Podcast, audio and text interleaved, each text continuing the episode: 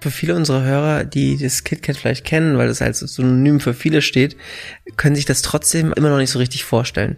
Dir gehört die Mittwochsveranstaltung mit Symbiotika und jemand, der jetzt sagt, er würde ganz gern hinkommen, das gehört zu seiner Berlin-Tour jetzt dazu, nach dem Podcast. Was finden die vor? Also, wie müssen sie sich kleiden? Was, ist es ein Großraum oder wie kann man sich das vorstellen, so insgesamt? Der Club an sich besteht äh, aus äh, eins, zwei, drei, vier, fünf, also fünf eigentlich ähm, mehr, mehr oder weniger kleine oder großen Dancefloors auf zwei Etagen. Ähm, Mittwochs bei Symbiotika ist eigentlich nur die obere Etage offen. Wir haben ungefähr, keine Ahnung, fünf, sechs, siebenhundert Besucher jeden Mittwoch.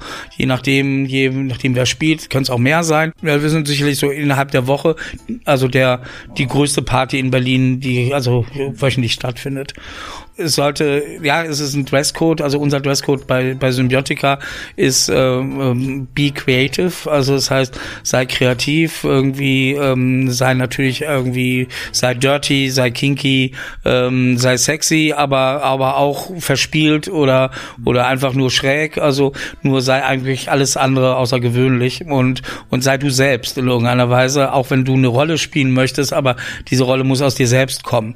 Äh, was nicht geht, ist, ist jetzt mal ganz ehrlich, wenn ähm, fünf ähm, halbstarke junge Typen in Jeans und Turnschuhe vor der Tür stehen irgendwie und du siehst, sie denken, okay, mit dem Eintritt können sie einen günstigen Fick haben.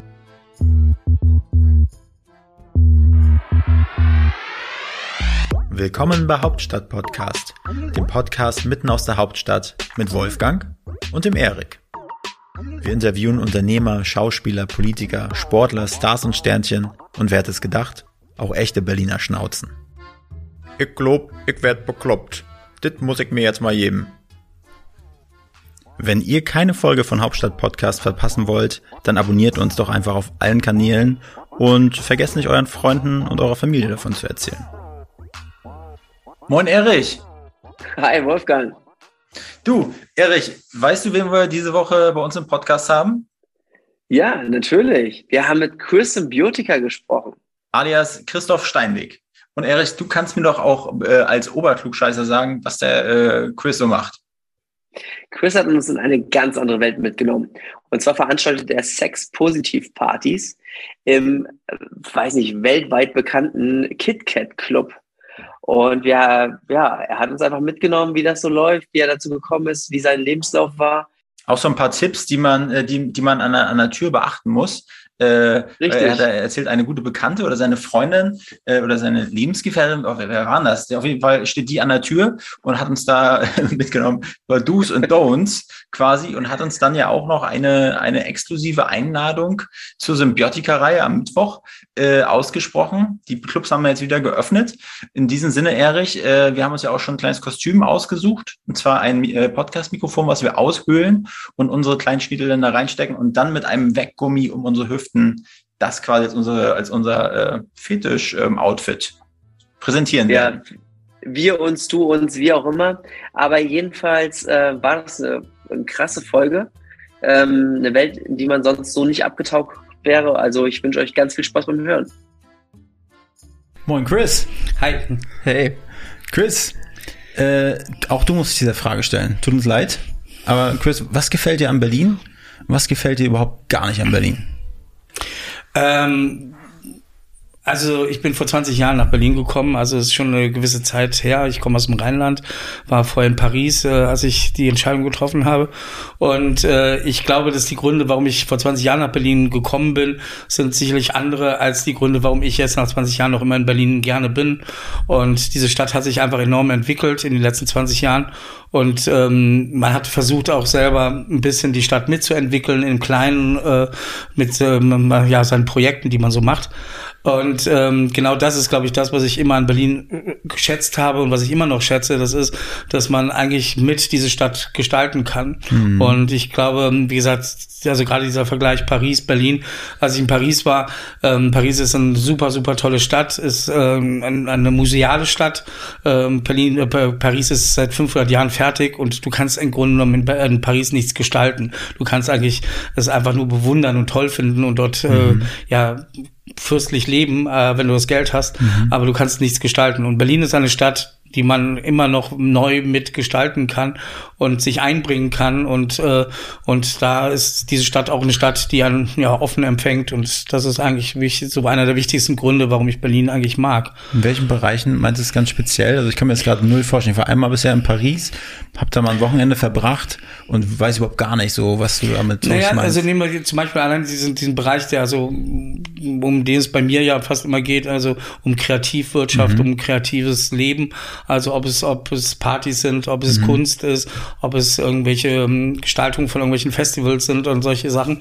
Ähm, da kannst du in Paris natürlich, da gibt's die klassischen Museen, mhm. da gibt's aber keine Off-Locations. Es gibt, also die gibt's vielleicht ein bisschen außerhalb von Paris, aber in der Innenstadt gibt's im Grunde genommen, ist alles sehr, sehr streng kontrolliert. Da gibt's nicht irgendwelche Bereiche, die offen sind für vielleicht was Neues, auch ein bisschen was Undergroundiges, auch mhm. vielleicht ein bisschen was Verbotenes, äh, wo man vielleicht dort neue Wege gehen kann und mhm. äh, neue Dinge ausprobieren kann.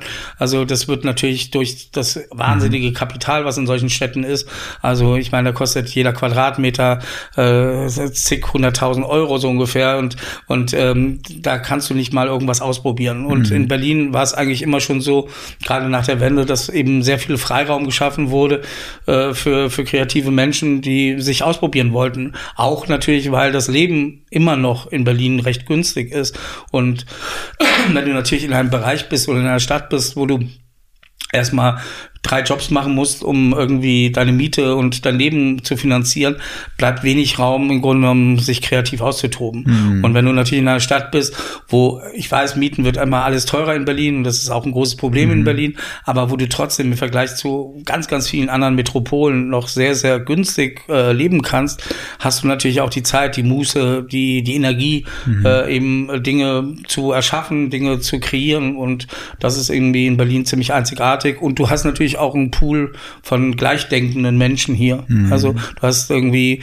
kreative Menschen aus allen, aus allen Herren Länder, die hier in dieser Stadt sind und was bewegen wollen mhm. und mit denen du dich vernetzen kannst und mit denen du gemeinsam auch irgendwie was, was, was äh, erreichen kannst. Und mhm.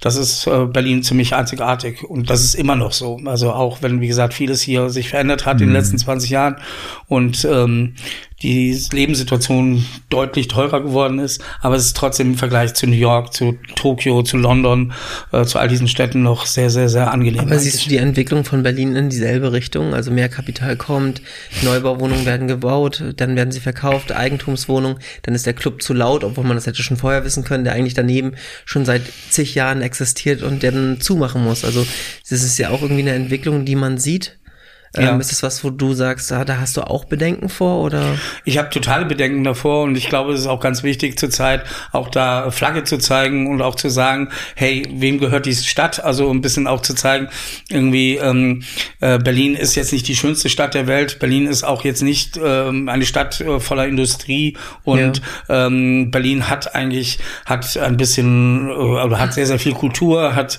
äh, ein bisschen Wirtschaftsforschung, hat Startups aber Berlin ist jetzt ohne im Grunde genommen diesen, diesen Impuls, den wir eigentlich äh, dieser Stadt geben, nämlich auch die, äh, also Going-Out-Kultur, also Clubkultur, auch die ganze Kunstkultur, ist Berlin also nur noch halb so interessant. Und, ähm, und das dürfen wir nicht verlieren, weil wenn wir das verlieren, dann verlieren wir die Seele dieser Stadt. Ja. Und dann irgendwie ist Berlin einfach eine große Industrie oder eine mittlere Industriestadt, die eigentlich kein, kein Interesse mehr verstrahlt. Ja. Als ich nach Berlin gekommen bin vor vielen Jahren, hieß es Berlin äh, oder Berlin ist wie New York vor 25 Jahren, als sie noch cool waren und hip waren, bevor das Kapital kam. Und wenn man das jetzt so ein bisschen beobachtet, äh, hat man das Gefühl so ein bisschen, es geht einiges verloren. Und wenn du sagst, ähm, wir müssen halt Flagge zeigen, was kann man dann machen? Also was was ist wichtig? Naja, es ist, es ist in erster Linie, es ist natürlich auch eine politische Frage. Also ich glaube schon, dass ähm, der Berliner Senat da auch gefragt ist und und ähm, dass wir natürlich einfach gerade ja auch in solchen Diskursen drin sind, also was Mietpreisbremse angeht, was zum Beispiel die Entwicklung, dass jetzt ähm, die die Clubs zum Beispiel nicht mehr Vergnügungsstätte sind, sondern Kulturstätte irgendwie in Berlin. Das sind ja so kleine Dinge, die passieren, wo man irgendwie merkt, okay, da ist jetzt ein, ein gewisses Bewusstsein so langsam wach geworden. Okay. Und das sollte natürlich muss verstärkt werden.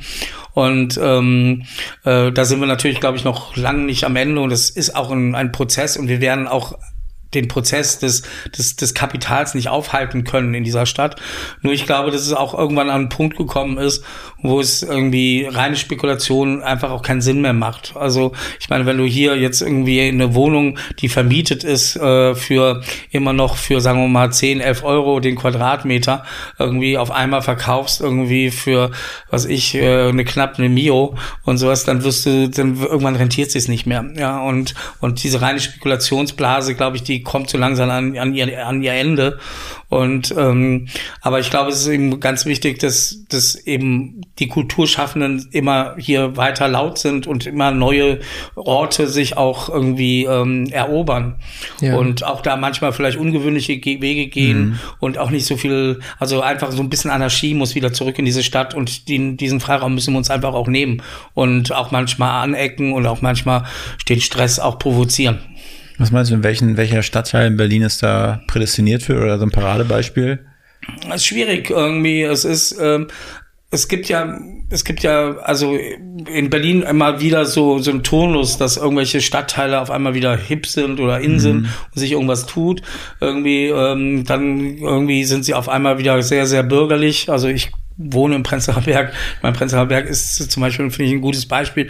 Es war mal wirklich äh, sehr hip, in Prenzlauer Berg zu wohnen. Dann wurde es auf einmal sehr spießig irgendwie. Jetzt gibt's wieder ein bisschen neue Freiräume, neue Dinge, die entstehen. Der Wedding, der wurde immer irgendwie als das Next Coming Up äh, mhm. Gesehen. Ist es noch lange nicht, aber ja. finde ich, Wedding hat sehr viel Potenzial. Ich finde aber auch Schöneberg, irgendwie auch Charlottenburg, also gerade der Westen, der eigentlich immer so dieses Piefige nach der Wende hatte, wo das ganze Geld ist in den Osten geflossen und irgendwie jedes Haus wurde renoviert. Äh, wenn du jetzt in Charlottenburg manchmal durch die Gegend gehst, denkst du einfach, hm, das hat irgendwie so ein bisschen den Staub irgendwie der 80er Jahre. Aber mhm. gerade das schafft natürlich auch wieder neue Freiräume. Ähm, das, das, das wechselt sich, aber auch die, die, die Randbereiche, also Oberschöneweide und alles, was mhm. so Richtung Osten geht und sowas, ist sicherlich auch interessant. Ich glaube, überall dort, wo auch alte Bausubstanz ist, ist natürlich immer schön. Und ähm, aber das, das wird sich auch immer wieder drehen. Mhm. Und, und ähm, und ähm, aber wir haben zum Beispiel gerade mitten am Alexanderplatz haben wir ein Riesengebäude, also irgendwie, dass das jetzt gerade freistehend ist und das für Kultur ja. genutzt wird. Wie nennt und, sich dieses Gebäude dort? Ähm, das ist dieses ähm, ähm, alles anders Haus, also mhm. dieses äh, genau gegenüber vom Haus des Lehrers eigentlich. Ähm, ähm, das ist im Grunde genommen äh, leerstehend, da sollte ja mal gebaut werden. Ich glaube, der Senat hat es zurückgekauft. Jetzt irgendwie bei, beherbergt das verschiedene Theaterprojekte mhm. und verschiedene Kulturprojekte. Da an der Kreuzung Otto Braunstraße Genau, genau. Okay. Genau. Und äh, das ist zum Beispiel wirklich so, so, so, so ein Ding mitten im Herzen von Berlin, wo auf einmal jetzt auch wieder so ein kreativer Spot geschaffen wurde, äh, wo man noch gar nicht so richtig weiß, irgendwie was passiert denn dort und sowas. Mhm. Ist natürlich mit Corona auch gerade echt schwierig, das also zu verfolgen. Aber ja, aber solche, solche Orte, solche auch gerade so temporäre Nutzungen mhm. sind sehr wichtig in dieser Stadt und sollte eigentlich viel, viel öfters genutzt werden. Und ich finde auch da gerade die ganzen kommunalen Wohnungsbaugesellschaften sollten viel mehr diese Orte öffnen und auch für, für solche kreative Nutzungen zur Verfügung stellen. Du als Rheinländer, ne? Mhm. Was geht dir, was, was magst du gar nicht an Berlin im Vergleich zum Rheinland? Ich meine, du bist ja aus dem Rheinland, ich weiß nicht, ob das geflüchtet war oder. Nee, nicht geflüchtet, nee, überhaupt nicht. Äh, ähm, was mag ich gar nicht an Berlin? Ich, ich, ich, ich finde, das Wetter könnte besser sein und ich meine, ja. wenn, wenn Berlin besseres Wetter hätte und Zugang zum Meer hätte, wäre es perfekt. Ja. Und so.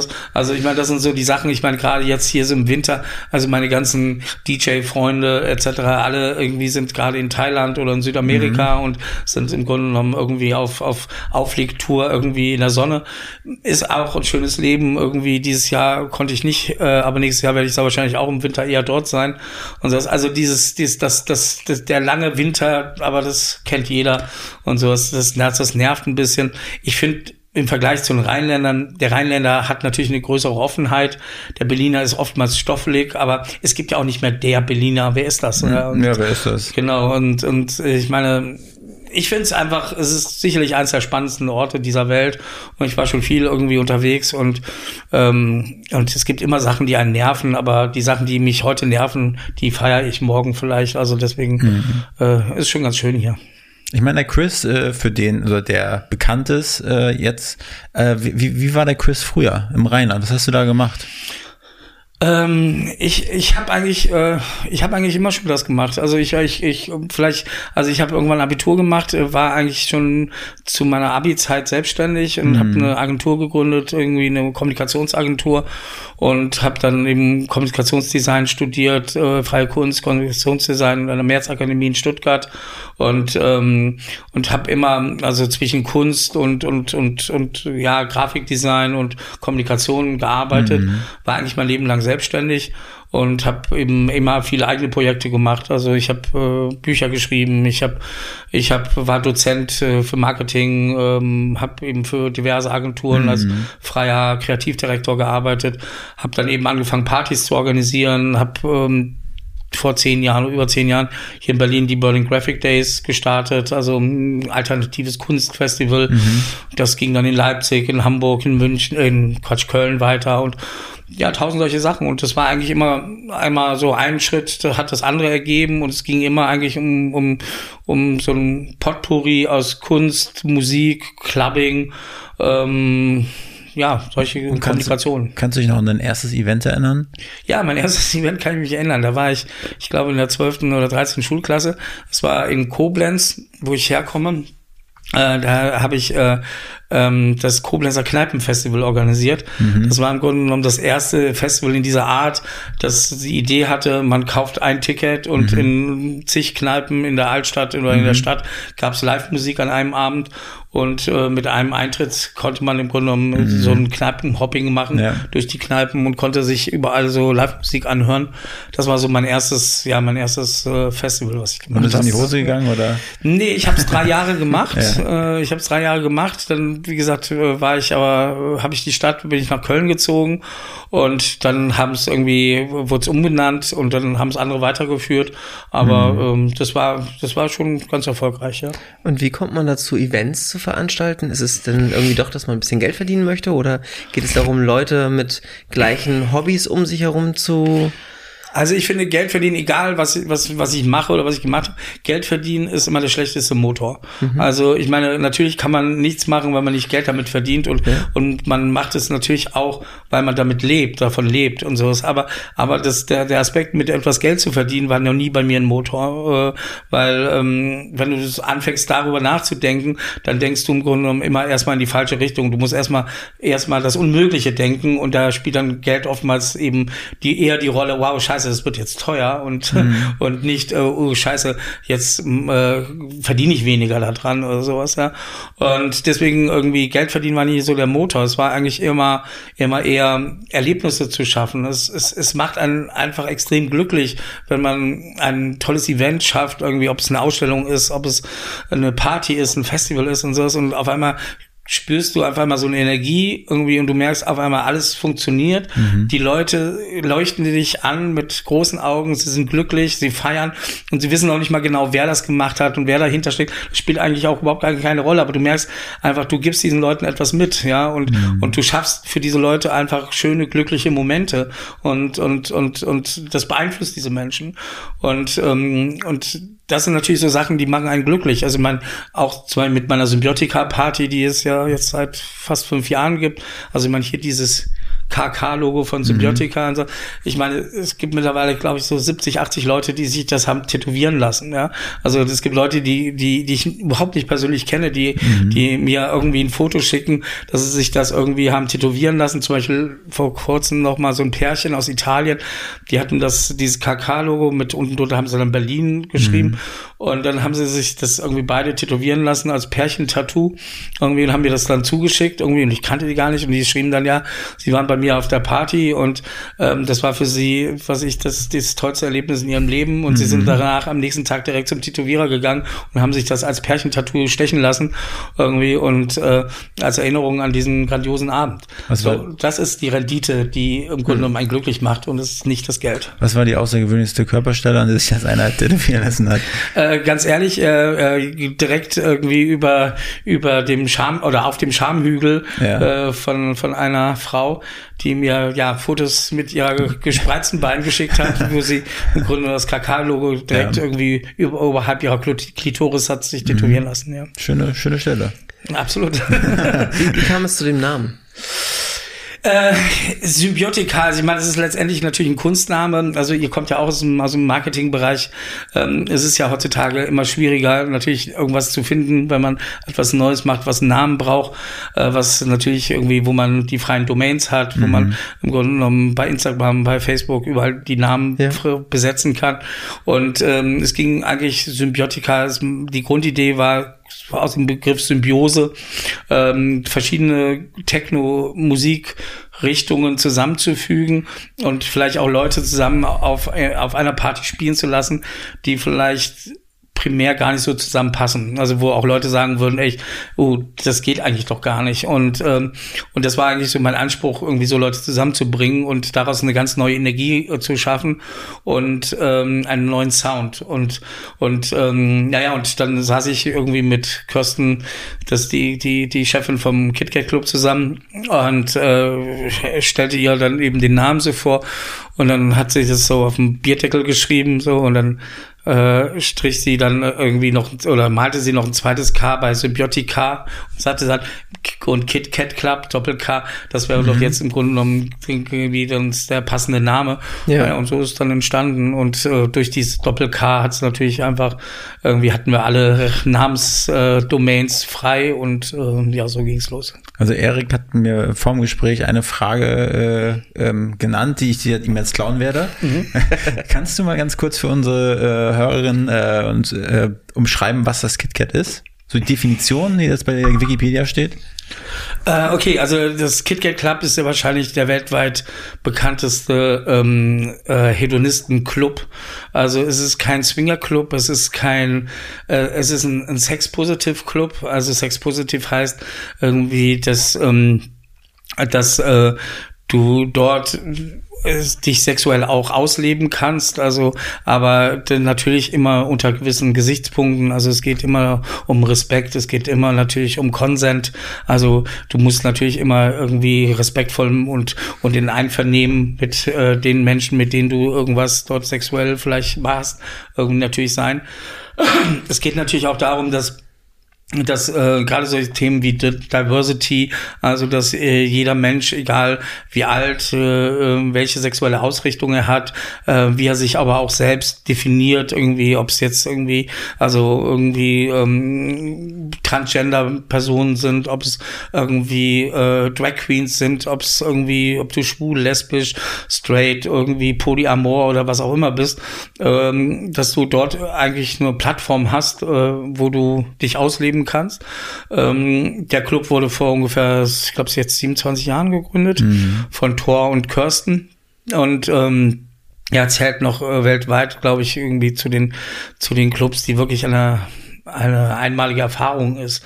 Also es ist nicht so einfach reinzukommen. Man muss ein Stück von sich selbst geben, um reinzukommen. Also wir haben einen sehr strengen Dresscode, wir haben eine sehr strenge Tür. Und ähm, aber das, du musst nicht du musst nicht jung sein, du musst nicht schön sein, du musst interessant sein, du musst eine Persönlichkeit ja. sein. Und, ähm, und das ist ein großer Spielplatz für erwachsene Menschen.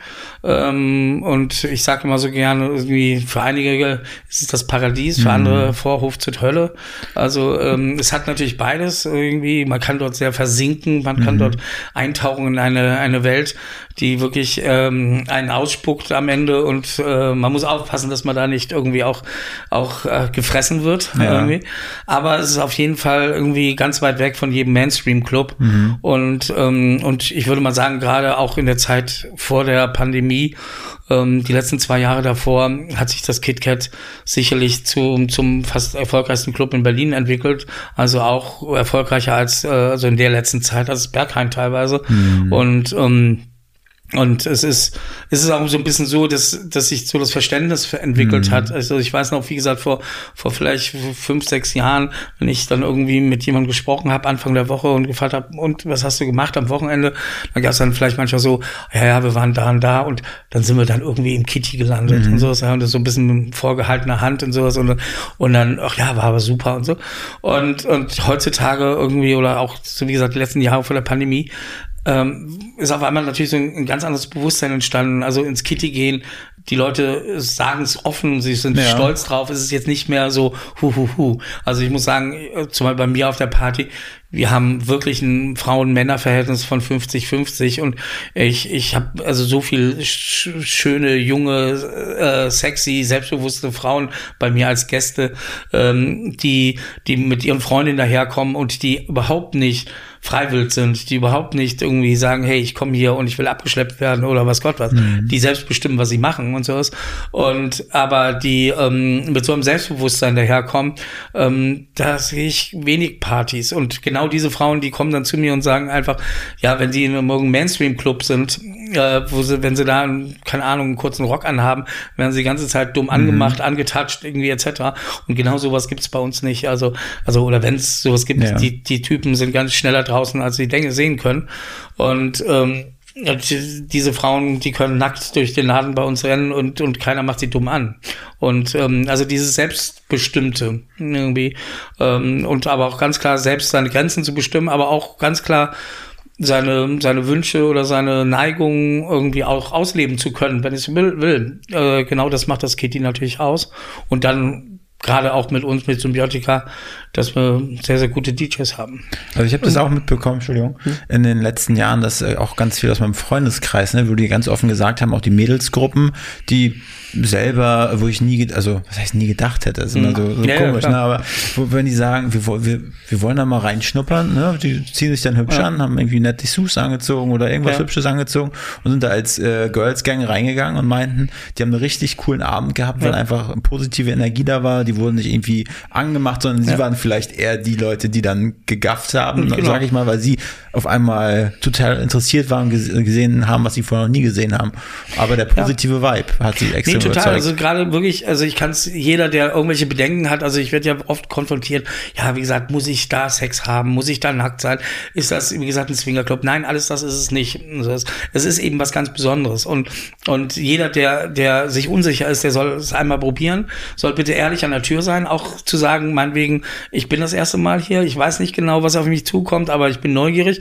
Das ist irgendwie immer ganz gut. Ähm, der wird sicherlich ein Erlebnis machen, das ähm, auf jeden Fall nachhaltig ist.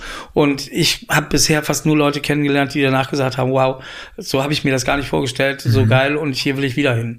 Und ähm, aber auch was, was zum Beispiel der Bezug zwischen den Männern ist. Also, also zum Beispiel dieses ganze, dieses ganze äh, Alpha-Tier-Gehabe, ja, was so, wenn, wenn, äh, natürlich, wenn eine Frau an dir vorbeigeht und äh, sie hat meinetwegen einen schönen Arsch und ich gucke ihr hinterher, dann gucke ich ihr hinterher und, und ich gucke ihr nicht äh, sabbernd hinterher, sondern respektvoll, anerkennend vielleicht hinterher. Mhm. Und wenn ihr Freund mich sieht, irgendwie, dass ich ihr mhm. auf den Arsch gucke, dann lächelt er mich, mich an irgendwie und, und grinst vielleicht und das war's. So, äh, sowas, so eine Situation in einem Mainstream-Club, dann kommt dann der Typ irgendwie so, hey, was, was guckst du mein Alter an irgendwie und will gleich irgendwie eine Schlägerei oder sowas, mhm. ja, wo man sagt einfach, hey, ich habe doch nichts getan. Ja?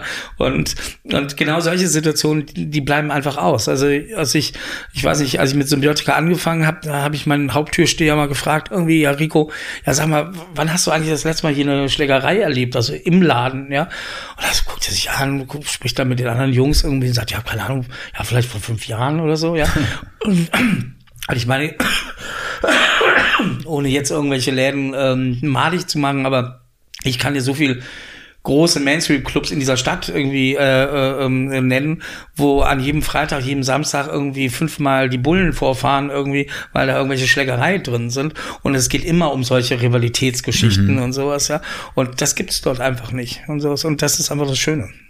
Und was genau ist der Unterschied zwischen Sex positiv und Swinger Club? Also das von also versucht rauszustellen, aber was genau ist der? Naja, ein Swinger Club ist natürlich irgendwie in erster Linie ähm, ähm, äh, da gehen Pärchen hin, um mit anderen Pärchen Sex zu haben oder anderen Pärchen beim Sex zuzugucken oder sich selber von anderen Pärchen beim Sex zugucken zu lassen. Okay. Also das ist letztendlich, es ist natürlich sehr, sehr äh, rein Sex gerichtet. Und mhm. Sex Positive ist im Grunde genommen irgendwie das ähm, ähm, es ist, wie gesagt, wenn, wenn du Lust hast, mit wem auch immer Sex zu haben in dem Club, äh, dann kannst du das haben, auch meinetwegen auf der Tanzfläche, wenn du möchtest. Und deswegen wirst du nicht rausgeschmissen. Ja. Und ähm, es gibt ja äh, mittlerweile in Berlin, klar, ist es fast in jedem Club so. Also ich meine, es gibt kaum noch Clubs irgendwie, wo, wo, wo, wo sowas geahndet wird. Aber also viele Clubs finden das ja eigentlich mittlerweile auch äh, sogar forcieren mhm. das, dass irgendwie Sex passiert in deren Clubs oder dass die Mädels äh, meinetwegen oben ohne rumrennen oder in Dessous oder was auch immer, äh, um ihr, ihr, ja, ihr Image aufzupolieren. Mhm. Das war natürlich auch vor ein paar Jahren anders. Aber ähm, es ist einfach so, dass ja, also es gehört eben zum Menschsein dazu, wenn du äh, ausgelassen feierst, dass da Sex auch eine Rolle spielt. Wir verstecken es nicht, wir lassen es zu, wir, mhm. wir äh, äh, akzeptieren das, äh, wir feiern das jetzt nicht, da steht auch niemand jetzt drumherum und applaudiert irgend sowas, sondern irgendwie ähm, jeder kann sich so ausleben, wie er möchte. Ich glaube, für viele unserer Hörer, die das KitKat vielleicht kennen, weil das als Synonym für viele steht, können sich das trotzdem, also auch wenn du schon viel beschrieben hast, immer noch nicht so richtig vorstellen. Dir gehört die Mittwochsveranstaltung mit. Symbiotika genau. und jemand, der jetzt sagt, er würde ganz gern hinkommen, das gehört zu seiner Berlin-Tour jetzt dazu, nach dem ja. Podcast. Wie, worauf, also was, was, äh, was finden die vor? Also wie müssen sie sich kleiden? Was, ist es ein Großraum oder wie kann man sich das vorstellen ja. so insgesamt? Gut, also ähm, ähm, der Club an sich besteht äh, aus äh, eins, zwei, drei, vier, fünf, also fünf eigentlich äh, mehr, mehr oder weniger kleine oder großen Dancefloors mhm. auf zwei Etagen. Ähm, Mittwochs bei Symbiotika ist eigentlich nur die obere Etage offen. Wir haben ungefähr, keine Ahnung, fünf, sechs, siebenhundert Besucher jeden Mittwoch. Je nachdem, je nachdem wer spielt, können es auch mehr sein. Je nachdem auch, wenn Donnerstag Feiertag ist, ist das Doppelte. Schon so echt ungefähr. viele Leute, ne? Ja, ja, wir sind sicherlich so innerhalb der Woche, also der wow. die größte Party in Berlin, die also mhm. wöchentlich stattfindet. Und ähm, ähm, es ist, es sollte, ja, es ist ein Dresscode. Also unser Dresscode bei, bei Symbiotica ist äh, ähm, be creative. Also das heißt, sei kreativ, irgendwie, ähm, sei natürlich irgendwie, sei dirty, sei kinky, ähm, sei sexy, aber, aber auch verspielt oder, mhm. oder einfach nur schräg. Also nur sei eigentlich alles andere außergewöhnlich und, und sei du selbst in irgendeiner Weise, auch wenn du eine Rolle spielen möchtest, aber mhm. diese Rolle muss aus dir selbst kommen. Ähm, was was nicht geht, ist Jetzt mal ganz ehrlich, wenn ähm, fünf ähm, halbstarke junge Typen in Jeans und Turnschuhe vor der Tür stehen irgendwie und du siehst, sie denken, okay, mit dem Eintritt können sie einen günstigen Fick haben. Ja. Sorry, die kommen nicht rein. Und ähm, also man sollte schon wissen, wo man hingeht. Man sollte seine Kleidung dementsprechend anpassen. Also schwarz geht immer, äh, ähm, äh, blaue Jeans gehen nicht, äh, Print-T-Shirts gehen nicht. Ähm, ähm, es ist immer ganz gut in einem Verhältnis Männer, Frauen oder irgendwie als schwules Pärchen oder eine schwulen Gruppe zu kommen. Aber das, das, das sollte eigentlich stimmen. Man sollte vielleicht auch nicht mehr als vier Leute zusammen sein. Mhm. Irgendwie, wir wollen da keine Junggesellenabschiede, wir wollen da auch keine, keine Schulklassen. Kommen sie alle auf dem Bierbike an. Genau.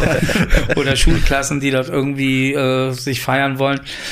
Und ich meine, meine Freundin Charlotte, äh, ähm, die äh, ist die Selekteurin, sie entscheidet an der Tür, wer reinkommt und wer nicht reinkommt. Sie macht das schon, wie gesagt, seit ein paar Jahren, sie kann das sehr gut. Mhm. Und, ähm, und äh, ich würde ihr dazu mal auch nie reinreden. Also ähm, und ja, man gewinnt natürlich über die Jahre auch so ein gutes mhm. Gefühl. Irgendwie sind das Leute, die wirklich was zu der Party beitragen oder sind das Leute, die einfach nur was aus der Party konsumieren wollen, also was mhm. wegziehen wollen, so ungefähr. Und, und, und gerade dieses ganze Voyeuristische, also wenn Leute denken, okay, ich möchte einfach viele nackte Frauen sehen oder nackte Männer oder was auch immer und so. Sorry, die sind falsch bei uns. Also ja. äh, die, die, da gibt es tausend andere Orte in Berlin, glaube ich, wo man das besser machen kann und äh, die vielleicht geeigneter sind dafür. Ähm, das KitKat ist eben nicht ein Club, äh, wo du als Außenstehender, ohne was selber dazu beizutragen, einfach einfach nur ja voyeuristisch konsumieren kannst. Also jetzt noch ein letztes Fragezeichen ja. bei mir zu dem Punkt. Ähm, man kommt ja, wenn es vor allem im Winter mit langen Klamotten dahin und hat vielleicht nicht das Highlight schon. Genau. Man präsentiert, muss man das dann aufknöpfen, die Jacke, naja, oder wie ist ja, das? Ja, also, also ähm, natürlich fragt Charlotte dann oftmals an der Tür, seid ihr vorbereitet, was Kleidung angeht? Und die Leute haben dann meinetwegen eine kleine Tasche dabei und zeigen irgendwie irgendein Outfit, okay. äh, was sie sagen, ja, das ziehe ich dann nachher an. Oder mhm. natürlich knöpfen sie auch mal was auf und zeigen, dass sie, dass sie irgendwas drunter anhaben, was irgendwie interessant aussieht. Äh, und das muss jetzt nicht irgendwie H&M-Unterwäsche sein. Ähm, Um, also natürlich muss man auch sagen, dass wir haben ja auch ganz, ganz viele Stammgäste. Also äh, mhm. nach, nach, einer gewissen Zeit kennt man natürlich auch viele Leute. Dann haben wir natürlich auch viele Touristen, klar.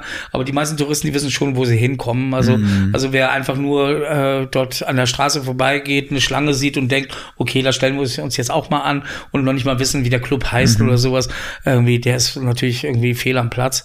Ähm, aber ja, also man merkt aber mittlerweile, dass das, also wir waren ja eigentlich mit der Symbiotika auch so die erste Party, die sehr konsequent ähm, mit unserem eigenen Hausfotograf, also du musst dein Handy abgeben an der mhm. Garderobe, du darfst keine, also du kannst keine Fotos machen. Äh, wir machen aber Fotos mit unserem Hausfotografen, wir machen Fotos mit offenem Visier, das heißt, jeder weiß, wenn er fotografiert wird, jeder kann entscheiden, ob er fotografiert werden will oder nicht. Also wir, wir schießen niemanden von hinten ab irgendwie oder, oder gehen in die heimlichen Ecken irgendwie und mhm. äh, filmen da heimlich. Ähm, und aber diese Fotos von meinen zwei Fotografen, also Kruski und Gilishani, ähm, die beide ähm, auch eher Fotokünstler sind, die sind schon ziemlich bekannt und ähm, die werden viel gesehen. Und wir waren so die ersten, die konsequent das so gemacht haben, äh, weil früher eigentlich immer so ein bisschen so die Policy war, naja, was im Club passiert, bleibt im Club. Wir haben es im Grunde ein bisschen umgedreht weil wir so natürlich gemerkt haben, dass wir in einer anderen Zeit jetzt leben. Also ich meine, die die die Leute präsentieren sich permanent auf Instagram irgendwie auch äh, sexy und erotisch mhm. und wollen ja auch gesehen werden und und und wie gesagt, wenn wir gerade irgendwie mit der Kamera vor jemand stehen und, und, die Person also kommt und sagt sogar, wo ist der Fotograf? Ich möchte, dass er ein Foto von mir ja. macht. So ist das eigentlich heutzutage. Und daher haben natürlich die Leute mittlerweile sehr gutes Vorstellung, was passiert denn da drin? Wie sehen die Leute da aus? Äh, was, was, was muss ich anziehen? Und ich meine, wie gesagt, jeder, der, der noch keine Vorstellung hat, der kann auf Instagram, auf Symbiotika, also ja. wie gesagt, mit Doppel K geschrieben oder auf Facebook gehen irgendwie oder gibt es einfach auf Google ein, da wird er hunderte von Fotos mhm. sehen, irgendwie schwarz-weiß von meiner Party und wird dann sehr schnell schon Vorstellungen haben von den Menschen und von den Outfits und ja, was, was da so passiert. Was unterscheidet den, den Club äh, vom Mittwoch und am Wochenende? Ähm, naja, ich würde mal sagen, ich sage ein bisschen, Symbiotika ist ein bisschen KitKat Light, sage ich mal. Also unser Publikum ist etwas jünger als samstags, ähm, ist, ist ähm, auch ein bisschen ja, es ist nicht so auf die zwölf. Also es gibt bei uns schon auch viele Leute, die, die vielleicht Spaß an so einer Art äh, kinky Lifestyle haben, aber die vielleicht auch noch gar nicht so richtig wissen, in welche Richtung, die auch das jetzt nicht als ein, ein ähm, Aktionsversprechen sehen wollen, sondern die einfach nur zum Beispiel gerne sich so zeigen wollen. Und ähm, und Samstag ist schon, glaube ich, noch ein Ticken äh, sexualisierter, sagen wir mal so. Mhm. Bei uns ist, äh, ist es irgendwie, wie gesagt, ich glaube, wir haben das jüngste Publikum und, und das verspielteste Publikum. Äh, aber was uns sicherlich auch unterscheidet, ist, ich behaupte mal voller Stolz und Ernst irgendwie, dass wir die besten DJs haben. Mhm. Und ich glaube, dass wir mittlerweile auch in ganz Berlin mit eins der besten Line-Ups Line haben ähm, von wirklich äh, Big Names und, und dass wirklich auch viele Big Names auf mich zukommen und sagen, hey, wir reden mal gar nicht über Geld, sondern ich möchte auf deiner Party spielen, weil ich äh, mhm. äh, deine Party toll finde. Irgendwie, das spricht einfach auch für unseren, für unseren Erfolg. So ein geiles Gefühl sein. Ja. Wie bist du dann, äh, wie, wie hieß die ähm, Eigentümerin oder die Gründerin? Kirsten. Kirsten. Wie bist du denn zu der gekommen? Also ich meine, du machst jetzt seit fünf Jahren. Mhm. Irgendwie müsst ihr mal beim, beim Glas also, Champagner ja. mal darüber geschnackt haben. äh, ähm, ich, äh, ich bin also Gast im Kitty seit auch bestimmt ja 20 Jahren oder sowas und ich äh, komme auch aus der BDSM-Szene irgendwie. Äh, ich mache mit Fleischeslust ein Sex-Positive-Festival, mhm. wo es viel um, um Kunst und um Diskurs geht, um Podiumsdiskussionen, um dieses Thema, also auch äh, äh Sexuali Sexualität als ähm, als als Thema, das eher gesellschaftspolitisch ist. Also das um da geht es um Selbstbestimmung, da geht es es um, um irgendwie welche Freiheiten, wie weit darf der Staat uns reglementieren. Also wir sehen ja in Polen, in Ungarn, irgendwie äh, in Russland, dass, dass, dass wir in einer Zeit leben, wo immer mehr Staat eigentlich irgendwie auch eingreifen will in unsere Persönlichkeitsrechte. Mhm. Äh, und, und ich glaube, Sexualität ist eins der, der Ur, Ur, Ur äh, Rechte jedes Menschen, ähm, sich so äußern zu können, so leben zu können, wie er möchte, wie er sich fühlt. Äh, und äh, natürlich in gesetzlichen Rahmen, das ist ganz klar. Mhm. Aber ob du jetzt irgendwie, wie gesagt, irgendwie schwul bist, irgendwie polyamor bist oder was auch immer, ähm, ähm, das ist dein, dein Selbstbestimmungsrecht und dafür kämpfe ich eigentlich und das ist mir ganz wichtig mit dem, was ich mache. Also mir geht's nicht nur um, um, um Feiern, und sowas, ja. sondern mir geht's wirklich um diese Freiheitsrechte und äh, Persönlichkeitsrechte und ähm, naja, und jeweils ähm, äh, mein Partner bei, bei, bei Symbiotica ist äh, DJ Jordan, der schon seit über zehn Jahren Resident ist äh, im, im KitKat. Mhm. Und Kirsten hatte Jordan mal gefragt, weil der Mittwoch frei war, ob er nicht dort eine Party organisieren möchte und äh, und äh, dann kam ich dann ins Spiel. Mhm. Jordan hat mich gefragt irgendwie, weil ich natürlich aus mehr auch aus der Szene komme und eben ähm, wir uns dann kannten und ich auch eher der mhm. Kommunikator bin, ob wir das nicht zusammen machen wollen und so hat sich das eben ergeben. Und wie bist du irgendwie die die erste Symbiotika-Veranstaltung? Das muss die erste Symbiotika-Veranstaltung, ich glaube, das waren so 180 Gäste, das war noch relativ bescheiden ja. und sowas. Ähm, und äh, es, es, musste sich natürlich erstmal so rumsprechen. Ähm, natürlich hatten die Leute auch noch keine so wirkliche Vorstellung, was, was ist unser Profil. Also das muss man natürlich auch erstmal erleben. Mhm. Und das entwickelt sich natürlich auch mit den Jahren. Und wir mussten natürlich auch erstmal ja, auch bei vielen Leuten erstmal so eine, ja, eine Credibility aufbauen, also auch bei den, bei den DJs. Mhm. Und unser Programm war natürlich erstmal dann wirklich, ja, guten Techno, sehr straighten Techno zu spielen, äh, und gleichzeitig hatten wir immer schon auch so einen sehr starken Kunstanspruch. Also wir haben viele Performer eingeladen, wir haben äh, verschiedene, ich habe drei oder vier Ausstellungen im Kitty äh, mhm. gemacht äh, mit Künstlern und und ähm, und das, das, hat sich dann immer so peu à peu entwickelt und das kam alles nicht von heute auf morgen. Mhm. Aber mittlerweile, wie gesagt, irgendwie sind wir da auf einem auf einem sehr sehr guten Weg oder auf einem sehr guten in einer sehr guten Position und selbst gerade so manchmal in dieser kurzen Zeit letztes Jahr im Herbst, als die Clubs mhm. wieder aufgemacht haben, waren wir echt erstaunt, wie, äh, wie, wie schnell wir wieder wirklich on the top waren. Mhm. Also wir dachten erstmal, hm, müssen wir jetzt wieder so Aufbauarbeit leisten, weil die Leute gar nicht mehr gewohnt sind, auszugehen. Ja. Aber das war eigentlich gar nicht so. Wir waren wirklich echt äh, ziemlich begeistert, wie schnell die Leute wieder da waren. Und ähm, ja, und ich hoffe mal, dass, dass wir ich sag mal, März, Ende März, Anfang April auch wieder die Tore öffnen können. Ja, hoffentlich. Wie viel, wie viel Zeit nimmt das so in, Anspruch für dich, wenn, wenn die Tore wieder offen sind, diese Mittwochsveranstaltung? Ja, es ist, ähm, ja, das, ich meine, das kennt ihr so wahrscheinlich selber. Ich meine, wir trennen alle nicht so wirklich zwischen Arbeitszeit und Freizeit oder Privatzeit. Mhm. Also letztendlich äh, geht man mit seinen Gedanken abends ins Bett und steht damit morgens auf und im besten Fall hat man noch darüber geträumt. Ähm, ja. Ähm, ja, es ist so, ja. Und ähm, es nimmt schon viel Zeit, aber die viel Zeit, das ist ja auch die Dinge, die heutzutage ganz wichtig sind. Also gerade die ganze Social Media äh, mhm. äh, Aufwand. Also irgendwie, dass man natürlich die, die Events anlegen muss die Bookings machen muss, die Verträge machen muss. Ähm, dann, klar, wir haben also das ganze Personal, meine ganze Garderobe, Tür, äh, Türsteher, alles, äh, die, die, müssen natürlich alle organisiert werden, gesucht werden. Ähm, dann äh, auch immer wieder auf der Suche nach was passt als Musik, mhm. als, als Performer, was passt rein. Also ich bin immer auf der Suche auch nach, gerade was Performer angeht, immer nach neuen Leuten. Also die, also ich merke natürlich, wenn du gut bist, wirst du gerne kopiert. Ja. Es gibt immer wieder Leute, die gerade versuchen, natürlich zu denken, okay, Chris bookt die äh, DJs, die Performer, irgendwie hat den Fotografen und die versuchen im Grunde um den gleichen Fotografen anzufragen, die gleichen Performer, die gleichen DJs und versuchen im Grunde genommen dann eine ähnliche Event zu machen, mhm. irgendwie um, um ja auch einen Erfolg zu kopieren. Das funktioniert natürlich nicht so einfach. Ähm, aber deswegen ist auch mal ganz wichtig, immer ja one step beyond zu sein, also einen Schritt voraus zu sein und und und und, und äh, zu gucken, dass man immer wieder auch die Leute überrascht und mhm. und ähm, das ist bei uns wirklich bei den Bookings so. Ich meine, wie gesagt, ähm, ob jetzt Franz ja alle Farben bei uns mal spielt, irgendwie der der sicherlich irgendwie, also den den kann ich mir überhaupt nicht leisten. Also mhm. das ist wirklich äh, in, in also wirklich deutlich deutlich irgendwie fünfstelligen Bereich irgendwie was der kostet und so.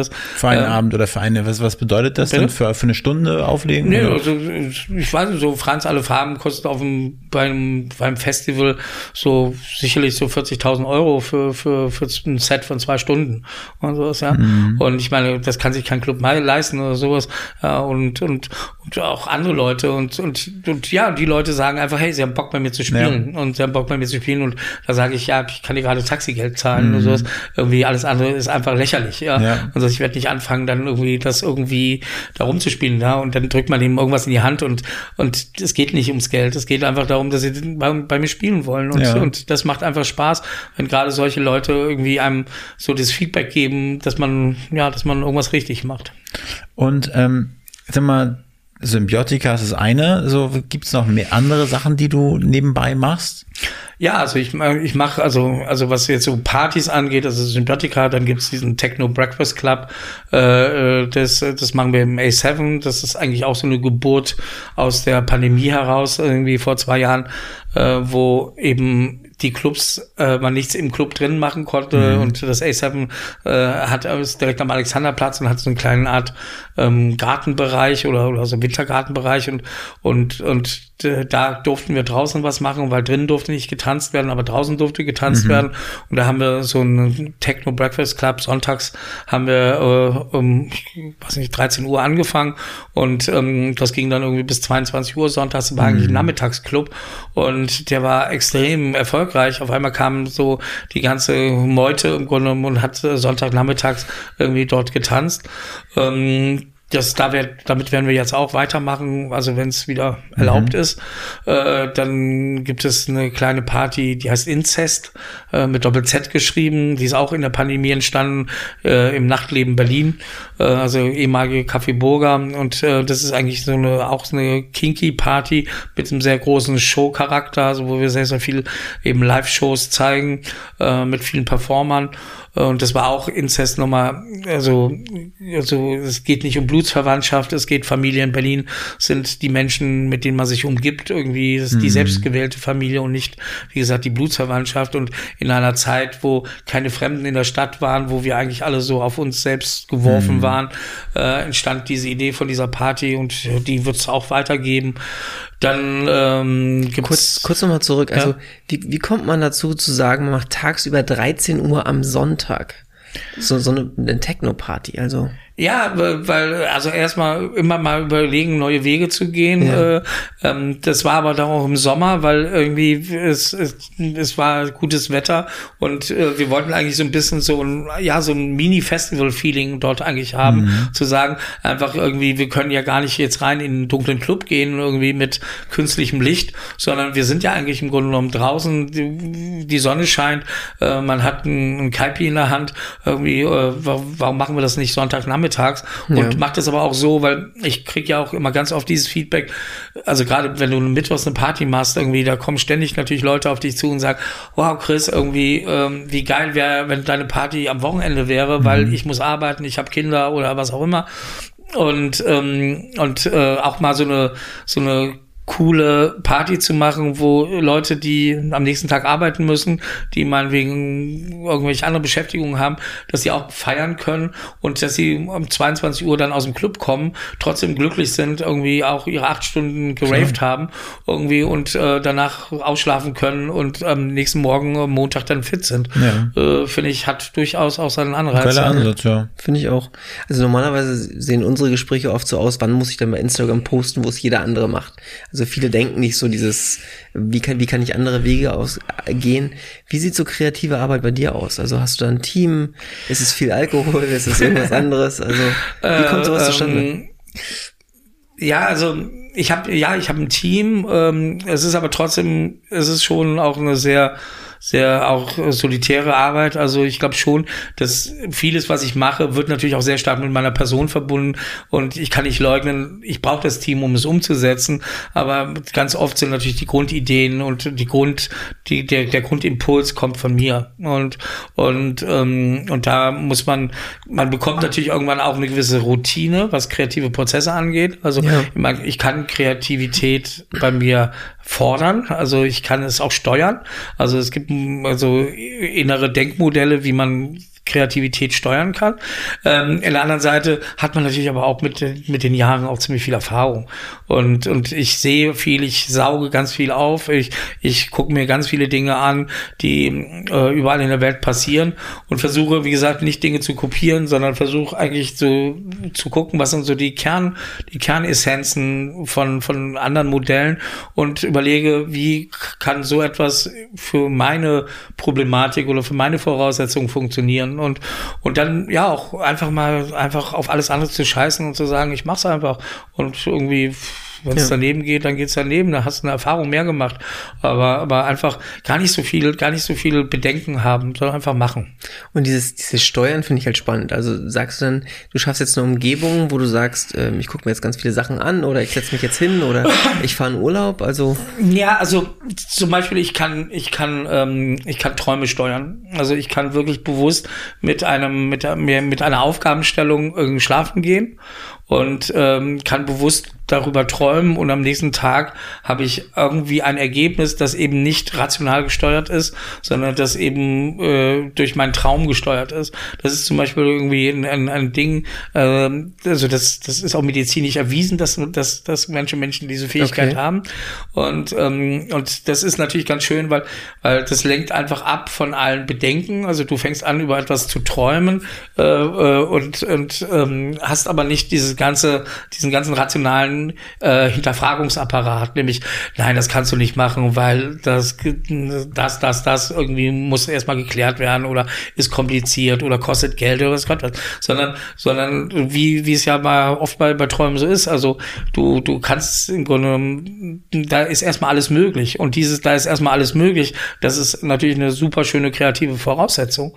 Und dann entsteht natürlich jetzt nicht ein fertiges Produkt in Anführungszeichen, ja. aber aber so so eine so eine gewisse Matrix irgendwie, äh, an der du dich dann erstmal orientieren kannst und äh, die du dann einfach irgendwie ja anreichern kannst mit mit Input, äh, rationalen Input und und solche Sachen. Ja. Kann man das lernen? Wollte ich auch nee, ich glaube, das ist nee, nee, ich glaube, das dann kann, kann man nicht Tag lernen. Ruhig, äh, dann, dann hat er doch fast 24 Stunden aber, Also das muss dir ja irgendwann mal aufgefallen sein, dass ja. du das kannst. Ja. Wie, wie war das für dich? Also war das ja, das ist, das ist wirklich so, zum Beispiel, also das ist bei mir ganz stark, also das ist nicht in der, mitten in der Nacht, sondern das sind eigentlich so mal die, ich würde mal sagen, vielleicht die letzten drei Stunden, bevor ich wach werde. Ja. Und, und ähm, ähm, zum Beispiel, ich werde sehr ungemütlich, wenn man mich in so einer Phase weckt mhm. oder sowas. Also ich, ich halte dann, ich, also wenn meine Freundin Charlotte mich weckt, dann sage ich, nein, nein, nein, ich bin gerade mitten in einem Traum. Ich, und, und oftmals ist es auch so, dass du, du nimmst gewisse, äh, gewisse Dinge in deinem Umfeld auch wahr äh, es darf nicht zu viel sein, also es darf jetzt nicht irgendwie ein Film da, da im Hintergrund laufen, weil das baust du dann automatisch mit ein mhm. und sowas. Und äh, je nachdem, was da läuft, kann das irgendwie ganz schräg sein. und ähm, aber, aber es ist wirklich so ein, so, so ein, es macht richtig Spaß. Es ist wirklich so etwas, was, was, du kommst wirklich erf erfrischt aus so einem Traum raus. Und, und das Problem ist, du musst ganz schnell dir irgendwas notieren oder aufs Band sprechen oder so, weil also weg, ne? nach einer halben Stunde ist wirklich weg. Also, oder, oder du musst dann wirklich verfolgen. Sonst ist es dann irgendwie, bist du ganz schnell wieder raus aus sowas. Ja. Aber dann ist es natürlich auch ganz klar, am Schreibtisch sitzen, am Rechner sitzen, irgendwie sich Dinge ausdenken und wie gesagt, einfach mutig sein. Und das ist eigentlich so immer das, was ich eigentlich immer so Leuten irgendwie auf den Weg gehe. Einfach wirklich mutig sein, sich was trauen. Wie gesagt, nicht, nicht immer denken, was machen die anderen oder was denken die anderen, sondern erstmal zu denken, ja, denk erstmal das Unmögliche und mhm. fang erstmal an. Und irgendwie Begrenzungen wird es immer schon automatisch mhm. irgendwann geben. Und einfach machen, machen, machen, produktiv sein. Also ich finde ähm, immer auch dieses, äh, dass immer Leute gleich hinterfragen, ja, macht das Sinn, macht, bringt mir das was, bringt mir das was, ob ich hier einen Podcast mit euch mache. Ja, ja, wahrscheinlich nicht. ich würde ganz klar sagen, ja. Ja, natürlich. Allein, dass ich mich irgendwie hier hinsetze und selber über über mich äh, nachdenke mhm. und das Äußere, das schärft natürlich schon auch meine meine meine Sinne und sowas und und einfach euch kennenzulernen irgendwie, das bringt immer was. Also neue Erfahrungen bringen immer etwas und sowas und und da gar nicht so viel hinterfragen, soll einfach machen und und ja mit großer Offenheit in die Welt gehen und äh, ja, die Dinge auf sich zukommen lassen und dann sagen, ich will sie mitgestalten. Einfach mal machen. Ja. Äh, was, was würdest du sagen? Also jetzt haben wir viel von irgendwie, wahrscheinlich ist es auch ein bisschen privater Quiz oder vielleicht auch ganz viel privater Quiz. Ja. Aber wie würdest du den privaten, also jenseits vom KitKat, jenseits von einer Veranstaltung, beschreiben? Was macht dich aus als Person? Was glaubst du? Gut, das, das können eher andere über mich erzählen, glaube ich. Aber, aber ich glaube schon, ich, ich glaube, ich bin ein sehr empathischer Mensch. Ich, ich, ich interessiere mich eigentlich für jeden Menschen. Also es ist zum Beispiel wirklich etwas, du kannst mich irgendwie in die, in die, in die nächste Eckkneipe setzen, irgendwie an die Theke und ich komme immer mit irgendjemand ins Gespräch.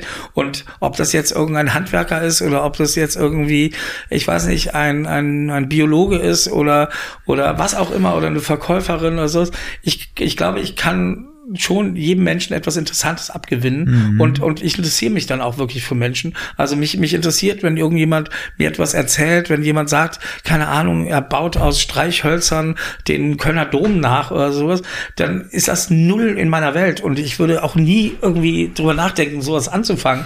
Aber wenn mir jemand sowas erzählt, dann interessiert mich das und dann habe ich auch meine Fragen dazu und, und ich habe auch meine ehrliche Bewunderung dafür. Mhm. Und wenn jemand keine Ahnung, also ich habe keine Kinder, aber wenn, wenn du mir was von deinen Kindern erzählst, irgendwie, dann, dann habe ich auch ein nicht gespieltes Interesse, sondern es interessiert mich und sowas. Und mich interessieren einfach Menschen. Und, mhm. und, äh, und ich glaube, das, das merken viele Menschen, dass ich einfach gerne auch Leuten zuhöre, dass ich gerne auch ehrlich wenn jemand meine Meinung fragt, ich mich ehrlich auch mit etwas auseinandersetze mhm. und nicht irgendwie so einfach nur pro forma was sage und, und dass ich eben das, was ich mache, aus voller Leidenschaft mache. Das ist, finde ich, eine extreme Stärke. Das könnte auch ja. eine Superpower sein, wahrscheinlich. Hoffentlich. ähm, Chris, was steht noch so an? Der 2022 ist ja noch relativ jungfräulich. Ja, also wie gesagt, gucken wir erstmal alle, dass wir ein bisschen aus dieser, dieser ja. pandemischen Situation rauskommen. Irgendwie, ähm, wir haben alle natürlich dieses Thema, glaube ich, schon so oft diskutiert, mhm. dass wir, glaube ich, darüber gar nicht mehr groß reden müssen. Ähm, ähm, in der Hinsicht äh, bin ich aber auch jemand, ich wurde natürlich auch tausendmal gefragt, ob ich illegale Partys mache und, und weiß Gott was. Ich äh, halte halt mich da eher sehr zurück. Politische Antworten geben was das angeht. Ja, ja, es ist, es ist, ich, ich möchte, nee, ich, ich, ich, ich, ich glaube ganz es gibt diese Pandemie. Ich meine, ich bin dreimal, zweimal geimpft, geboostert und habe trotzdem Corona gehabt. Ich weiß, äh, ich bin trotzdem mhm. froh, dass ich irgendwie äh, geimpft war, weil ich glaube, es hätte anders ausgehen ja. können und so ist. Äh, ich glaube, jeder, der es anders sieht, hat ähm, absolut mein Verständnis und sowas. Aber ähm, ich glaube, dass wenn wir zu einem normalen Leben wieder zurückfinden wollen, müssen wir im Grunde genommen ähm, gewisse Wege gehen und da ist sicherlich die Impfung ein Weg, der wichtig ist. Ähm, aber wie gesagt, ich glaube trotzdem, dass jedem es selbst überlassen werden mhm. soll. Ich bin nicht für eine Impfpflicht. Ähm, also, aber ich gehe mal davon aus, dass wenn wir jetzt diese Omikron irgendwie den Peak erreicht haben, irgendwann jetzt Mitte, Ende Februar, dass wir dann irgendwann zu einer gewissen Normalität zurückfinden können. Mhm. Und äh, vielleicht ist auch eine gewisse Durchseuchung, wie gesagt, auch äh, ein, ein, Weg, weil in meinem Umkreis bekommt irgendwie jeder gerade mhm, und so ist das genau. Aber ähm, äh, ich denke mal, dass dann gehen gehen die ganzen Clubgeschichten wieder los. Ich würde gerne, ich bin gerade dabei, ähm, im Sommer eine neue Ausgabe von Berlin Graphic Days zu planen, also mein großes Kunstfestival ähm, in, in Berlin, aber auch vielleicht in Cottbus wollen wir so, so was ähnliches mhm. machen. Dann äh, werden wir, sind wir ja Teil des Prärie Festivals äh, im August. Ähm, das ist ein sehr, sehr schönes, kleines äh, Festival in MacPom ist. Äh, mit dem Who, Who is Who der Berliner DJ-Szene. Und da werden wir einen eigenen Symbiotika-Floor machen. Ähm, und das wird sicherlich auch eine schöne Sache sein. Wo ist das in MacPom? Das, ähm, ich kann dir den Ort nicht nennen. Das ist im, irgendwo im Nirgendwo, mhm. an so ein altes Art Schullandheim oder irgend sowas. Okay. Ähm, der nächste Dorf ist 15 Kilometer entfernt. Mhm. Also ungefähr ja, zwei Stunden von hier entfernt. Mhm. Und äh, das ist ein sehr schönes Festival. Äh, ich will im Sommer einen Monat mal ganz raus sein, irgendwie. Da will ich einfach irgendwie irgendwo in Südfrankreich sitzen und, und äh, an meinem jetzigen Buch, was ich mit Charlotte gerade neu entwickle, weiterarbeiten. Und ähm, ja, mal gucken. Könnte nicht auch mal so eine, so eine kleine, obwohl du bist ja nicht der Gründer davon, aber der mit, mit, äh, mit Schärfer des KitKat Clubs, so irgendwas in Richtung KitKat, ich glaube, es würde über die Ladentheke gehen. Ja, also wir haben, ich habe ja jetzt letztes Jahr habe ich ja mit Gili Shani, mit meinem Fotograf, Fotografen, ein dickes Buch, 450 Seiten rausgebracht. Äh, das heißt, ähm, ähm, ähm, ähm Voyeur Burning Kinky. Und ähm, das äh, in der ersten, ersten, ersten Lockdown haben wir 250 Menschen äh, Kinky bei sich zu Hause fotografiert und, mhm. und haben daraus einen dicken Bildband gemacht, irgendwie mit fetten Einband. Das ist, wie gesagt, vor einem halben Jahr auf den Markt gekommen. Äh, wir sind fast ausverkauft mit dem Buch. Und ähm, das war eine sehr, sehr schöne Erfahrung, weil wir eben ganz, ganz viele Leute, die man eher so aus dem, aus dem Clubabend, aus der Clubnacht nur kennt, einfach äh, das erste Mal wirklich wirklich mal ein bisschen gesprochen hat. Mhm. Weil ich meine, sonst klar im Club äh, rennen die Leute an einem vorbei, hey, hi Chris und äh, ich, hi, schön, dass ihr da seid oder keine Ahnung. Und ähm, das war's dann. Und, äh, und da war es das erste Mal wirklich mit den Leuten zu reden, ein bisschen mehr über sie zu erfahren und ähm, auch diese anderen Lebenssituationen. Also äh, ich meine, wir haben, wir haben, also es war, also die Bedingung war, sie sollten sich in irgendeiner Weise kinky zeigen, in Outfits, nackt, mhm. wie auch immer, in Aktion und ähm, es sollte bei denen zu Hause sein. Und genau dieses, dieses, ähm, äh, also, die, also dieses, dieses Ding bei sich zu Hause. Wir haben, was ich, die, die letzten kleinen Messi WG-Zimmer erlebt, bis hin zu den feudalsten Villen und sowas. Und überhaupt zu sehen, wie leben diese Menschen. Also wir sind, mhm. wie gesagt, 250 Shootings innerhalb von drei Monaten. Also wir haben zwei, drei Shootings pro Tag gehabt. Wir sind mit dem Auto ständig durch Berlin gefahren. Wir sind meilenweit Treppen hoch, Treppen abgestiegen irgendwie und waren immer auf der Suche, klar, erstmal nach einem Parkplatz und dann, wow, was erwartet uns da mhm. jetzt gerade? Und, und das waren echt ganz, ganz tolle Begegnungen. Und ähm, ja, und das ist ein bisschen so, das ist gerade so ein bisschen, wird das als so die Kink-Bibel äh, der mhm. Underground-Szene Berlins gefeiert, das Buch. Ähm, ist auch richtig so, ist auch wirklich ein sehr schönes, sehr schönes, schöner Einblick in diese Zeit. Äh, wird auch sehr, sehr wahrscheinlich, finde ich, für mich auch irgendwas Chronistisches sein, weil, mhm. glaube ich, irgendwie in zehn Jahren guckt man vielleicht auf so ein Buch und sagt, ah, okay, so sahen die Leute 2020, äh, 21 so irgendwie in Berlin in dieser äh, kinky Szene aus und so irgendwie also und ähm, ja, und sowas ähnliches ist das ja wie und ich habe ein neues Buch, das wird heißen also Symbiotica Close-Ups und ähm, das ist im Grunde ein Buch, was ich mit Charlotte zusammen mache, aber wo ich fotografiere mhm. und wo wir auch Einzelporträts machen von Menschen aus diesem Symbiotika-Kontext. Die werden auch sehr persönlich sein, die Fotos, die werden auch sehr, ja, auch sehr kinky sein, aber sie werden eher, eher, da geht's eher ein bisschen auch um die fotografisch ja so eine Persönlichkeit, auch so eine vielleicht eine Verletzbarkeit zu zeigen. Und gleichzeitig schreibt Charlotte eigentlich äh, ähm, ja geschriebene Porträts zu diesen Menschen. Das können manchmal nur drei, vier Zeilen sein und manchmal zwei Seiten. Mhm. Und das sind im Grunde genommen dann sehr schön geschriebene Texte äh, von Charlotte, die auch nochmal auf eine andere Weise diesen Menschen versucht zu packen. Und, und ähm, das ist gerade so unser Projekt, unser Buchprojekt. Und ähm, das ist ziemlich aufwendig, natürlich auch mhm. die Leute zu sprechen, mit denen erstmal so Interviews in Anführungszeichen zu machen, um einfach auch äh, genug Futter zu haben und zu wissen, wo ist denn die Seite, die man, mhm. die man greifen möchte. Und ähm, ich hoffe mal, dass wir so ja Ende des Jahres damit dann in über den Verlag auf den Buchmarkt kommen. Bei den Vor Entschuldigung. Bei dem vorherigen Buch äh, wäre es mega spannend gewesen, finde ich zumindest, daraus einen Podcast zu machen. Also so, so als den Verkauf ja. vorher, dass man sagt, ihr sucht einen Parkplatz, heute haben wir die Anfrage von, oder nee, heute haben wir die Anfrage von XYZ bekommen, kurz vorgelesen, so ein bisschen vom Verlauf und dann vielleicht auch von den Interviews her. Hätte ich mega spannend gefunden. Ja, also wie gesagt, äh, ich, äh, wir können uns da gerne zu dem neuen Buch auch nochmal irgendwie äh, mit Charlotte treffen. Vielleicht gibt's ja auch irgendwie etwas, wo ihr sagt, ähm, da, das würdet ihr gerne mit begleiten, weil, mhm. weil gerade, also diese, äh, ähm, also das, das, das Prinzip von diesem ersten Buch war wirklich, zum Beispiel kein Shooting hat länger als eine Stunde gedauert. Mhm. Also wir haben nie gesagt, wir wollten überhaupt nicht, auch wenn die Leute sagen, hey, ich habe meinetwegen noch das Outfit, kann ich das mal aus ansehen? Ja. Und wir sagen, nee, nee, also leg dich, und wir haben also überhaupt nicht reingeredet, leg ja. dich auf eine Sache fest, wir kommen rein, wir reden ganz kurz, aber wir machen Fotos und, und dann sind wir auch wieder weg. Und, und ähm, wir wollten eigentlich so eher so Zaungast sein und gar nicht so wirklich eindringen in deren persönliche, mhm. intime Welt. Ja. Und deswegen, da sind zwar auch 16 ganz kleine Texte, die aber irgendwie ähm, sehr allgemein sind, die also nie direkt Bezug auf irgendwelche Fotos nehmen.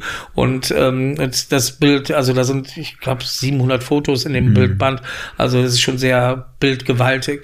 Und und jetzt dieses neue Buch, das wird eben ein bisschen anders, das da geht's wirklich eher, wir wollen den Menschen sehr nahe kommen und und und auch irgendwie ähm, ja auch sehr intim da sein und und auch eben textlich, also ähm, und da musst du natürlich mit den Leuten erstmal reden, da musst du natürlich auch irgendwas von den Menschen erfahren. Also mhm. da ist natürlich die ganze Vorbereitung, nämlich diese Vorgespräche und so, sehr, sehr wichtig und so. Und ja, vielleicht gibt's da, ergibt sich da ja was, wo man sagt, okay, man lässt da vielleicht auch mal was mitlaufen und schneidet dann irgendwie einen Podcast raus. Ja. Können wir gerne mal drüber reden. Sehr gerne. Ja?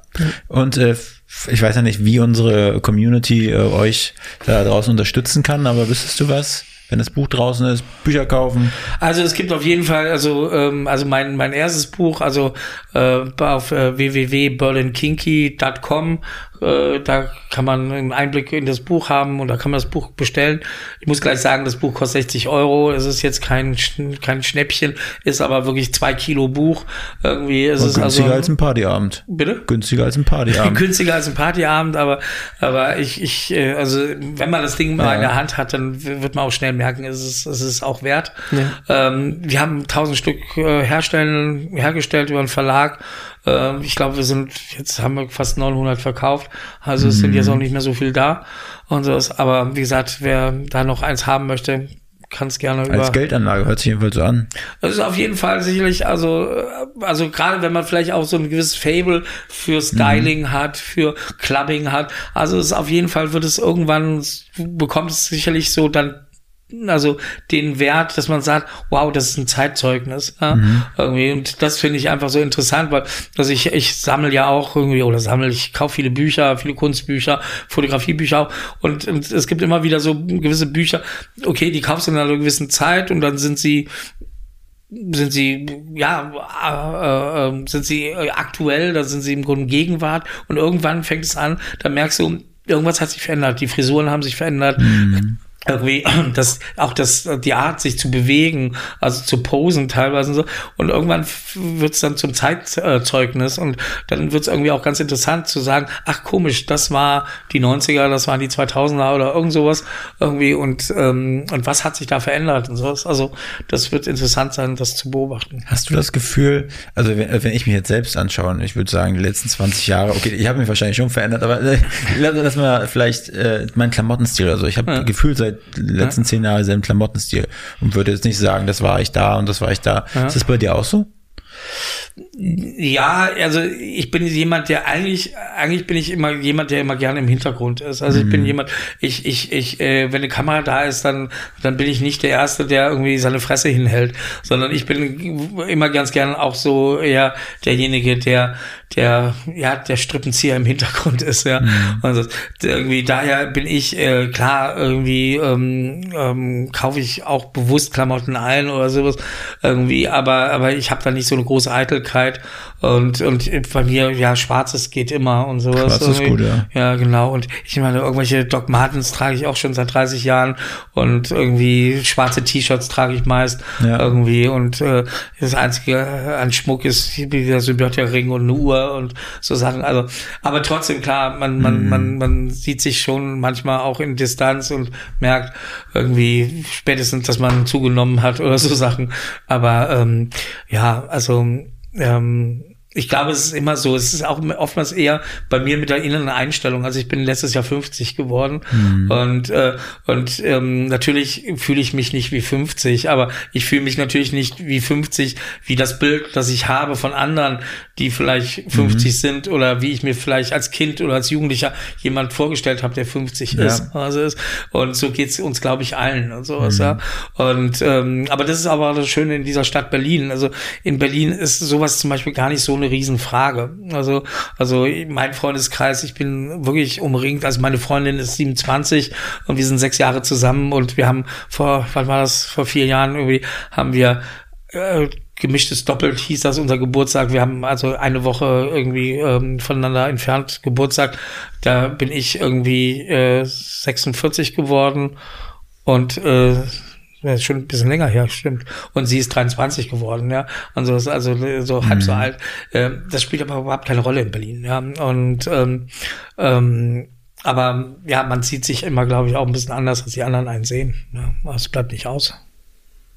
Tja, auf jeden Fall habe ich ein, also richtig Bock drauf und diese, die Lust habe ich eigentlich noch nie verspürt, das einfach mal auszutesten, also selber auch mal. Ist, ist das doof, wenn man da reinschnuppern will? Wo reinschnuppern? Also zum Beispiel jetzt Symbiotika oder diese ganze, also, alles was du erzählt hast, das irgendwie, ich hab's, ich hab's gefühlt so und ja, ich, schön. das. Äh, Nein, ich meine, also ich, ich äh, hoffe mal, wie gesagt, dass es dann irgendwann losgeht und äh, dann seid ihr auf jeden Fall meine Gäste und ähm, ich bin also so wenig wie ich euch kenne, aber den Eindruck, den ihr auf, auf mich macht, also ich glaube, ihr werdet sofort verstehen was ich meine mit dem, was ich eben gesagt mhm. habe.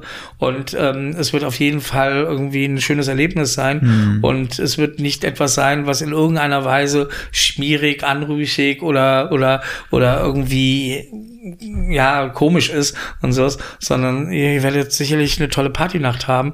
Und, äh, und das Schöne ist, wie gesagt, ja, da spielt es keine Rolle, wie alt du mhm. bist, sondern du musst einfach, einfach authentisch sein und einfach auch offen sein, ja. Dinge auf dich zukommen zu lassen und auch Dinge zu erleben, erleben zu wollen. Ja, ich habe da so. Angst davor, dass man selber nicht nur der ist, der äh, sozusagen die, äh, was, was nimmt, also die Erfahrung mitnimmt und selber nichts geben kann. Na so ja, aber, aber wie gesagt, du kannst äh, so, wenn du Musik magst, du kannst ja. tanzen, du kannst, du, also wie gesagt, Sex spielt ja bei uns auf diesen Partys ja wirklich, also das wird immer so, so, so dramatisch gesehen, aber, aber ähm, das ist ja, also wenn du ein paar hundert, sechs, siebenhundert, achthundert Gäste hast, irgendwie, ich sage jetzt mal, der Anteil der Leute, die irgendwie sexuell irgendwas machen und so, ist ja eher doch dann relativ gering und sowas, mhm. ja.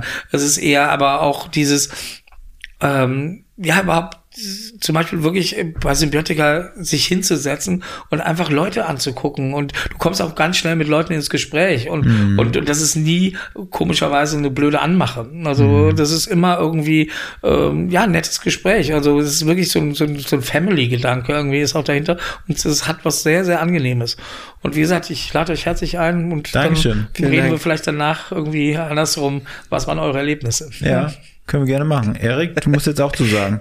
Ich habe schon viel Kreatives irgendwie in Berlin erlebt, aber das klingt so nach Next Level.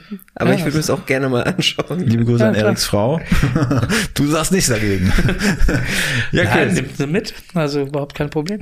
Chris, wir haben wirklich irgendwie also ich habe eine Menge mitgenommen aus diesem Podcast. Danke. Ähm, und ähm, ja, unsere letzte Frage im Podcast immer, wen du äh, dir gerne als nächsten Gast auf unseren äh, Podcast-Thron wünschen würdest. Fällt dir jemand ein? Oh ja, mir fallen jede Menge Leute ein. Ähm, ich nenne mal, ich nenne mal drei verschiedene Leute. Ja. Äh, ich könnte mir sehr gut vorstellen, unsere, meine sehr, sehr liebe Freundin, irgendwie Lilith Terra, die mhm. äh, Fotografin ist, die ähm, Fetischfotografin ist, aber als, als Künstlerin, die ähm, äh, selber erst relativ spät zur Fotografie gekommen ist, aber finde ich eine ganz, ganz großartige Künstlerin ist, die eine ganz großartige Bilder macht, die wirklich einem ansprechen, also oder oder die einen packen und äh, sie arbeitet zwar an diesem Thema Fetisch, aber es, es geht nie zum Beispiel um irgendwie, ähm, es geht nie um, um eine platte Erotik oder sowas, sondern es geht eigentlich auch um, um Beklemmungen, es geht um um um äh, Traumata, es geht irgendwie um um Kindheitserinnerungen und, und solche Sachen. Also es ist eine ganz großartige Fotografin, Lilith Terra, kann man sich auch auf Instagram angucken angucken. Mhm. Äh, äh, ist auf jeden Fall eine ganz interessante Frau. Ich würde natürlich Charlotte, Charlotte, meine Charlotte Spitzner, meine Freundin, die mhm. eine großartige Schreiberin ist, irgendwie äh, vorschlagen, die auch, wie gesagt, sehr viel erzählen kann über ja. was, was, wie sieht's an der Tür von einem Club aus? Was erlebst spannend, ja. du? Was erlebst du für die schrägensten Geschichten und Gestalten? Und äh, was gibt's, welche äh, äh, Sachen darf man überhaupt nicht machen, um in einen Club zu kommen und welche Sachen sollte man wirklich vielleicht beachten, um in einen Club zu kommen? Also angefangen von nüchtern sein, freundlich sein, Outfits etc. Also Charlotte sicherlich. Und ich würde auf jeden Fall meine liebe Freundin und auch DJ Stella Bossi irgendwie, mhm. die exklusiv bei, bei mir in, bei Symbiotica in Berlin ist und die eine riesen, riesen, riesen Karriere jetzt in den letzten Jahren gemacht hat äh, über Instagram mhm. irgendwie und, und die um, ähm, gerade super weltweit gehypt wird als DJ äh, und die wirklich ganz viel zu erzählen hat, äh, wie das ist, äh, wie gesagt, von kleinen äh, Reels äh, mhm. bei Instagram zu starten und äh, auf einmal eine Karriere äh, in den größten Clubs dieser Welt mit den großen DJs zusammen zu machen. Und da kommt auch noch einiges mehr. Und ähm, äh, übrigens sieht, also wenn alles gut läuft, spielt am 6. April wieder bei uns bei Symbiotica. Mhm. Ähm, und ähm, die letzte Party vor dem Lockdown mhm. jetzt äh, hat sie gespielt. Das war 1. 1. Dezember. Und äh, ich muss ganz ehrlich sagen, das war eins der geilsten Partys, die ich je erlebt habe. Und ähm, ja, das wären drei Leute, die ich Hört auf jeden Fall empfehlen cool kann. Ja, vielen Dank. Das könntest, könntest du dir auch vorstellen, da das, den, den, das Hallo von, von Hauptstadt-Podcast zu überbringen? Oder? Ja, selbstverständlich. Ja? Klar. Toll. Mach ich vielen gerne. Dank. Danke. Chris, wir wünschen dir vom äh, Hauptstadt-Podcast alles Gute. Danke. Und euch auch. ich würde sagen, wir sehen uns bald etwas leichter bekleidet wieder. Genau, spätestens im Club. also mach's gut, Chris. Ciao. Bis dann. Tschüss. Diese Folge wurde produziert von NextGen Media, deiner Full-Service-Marketing-Agentur aus Berlin.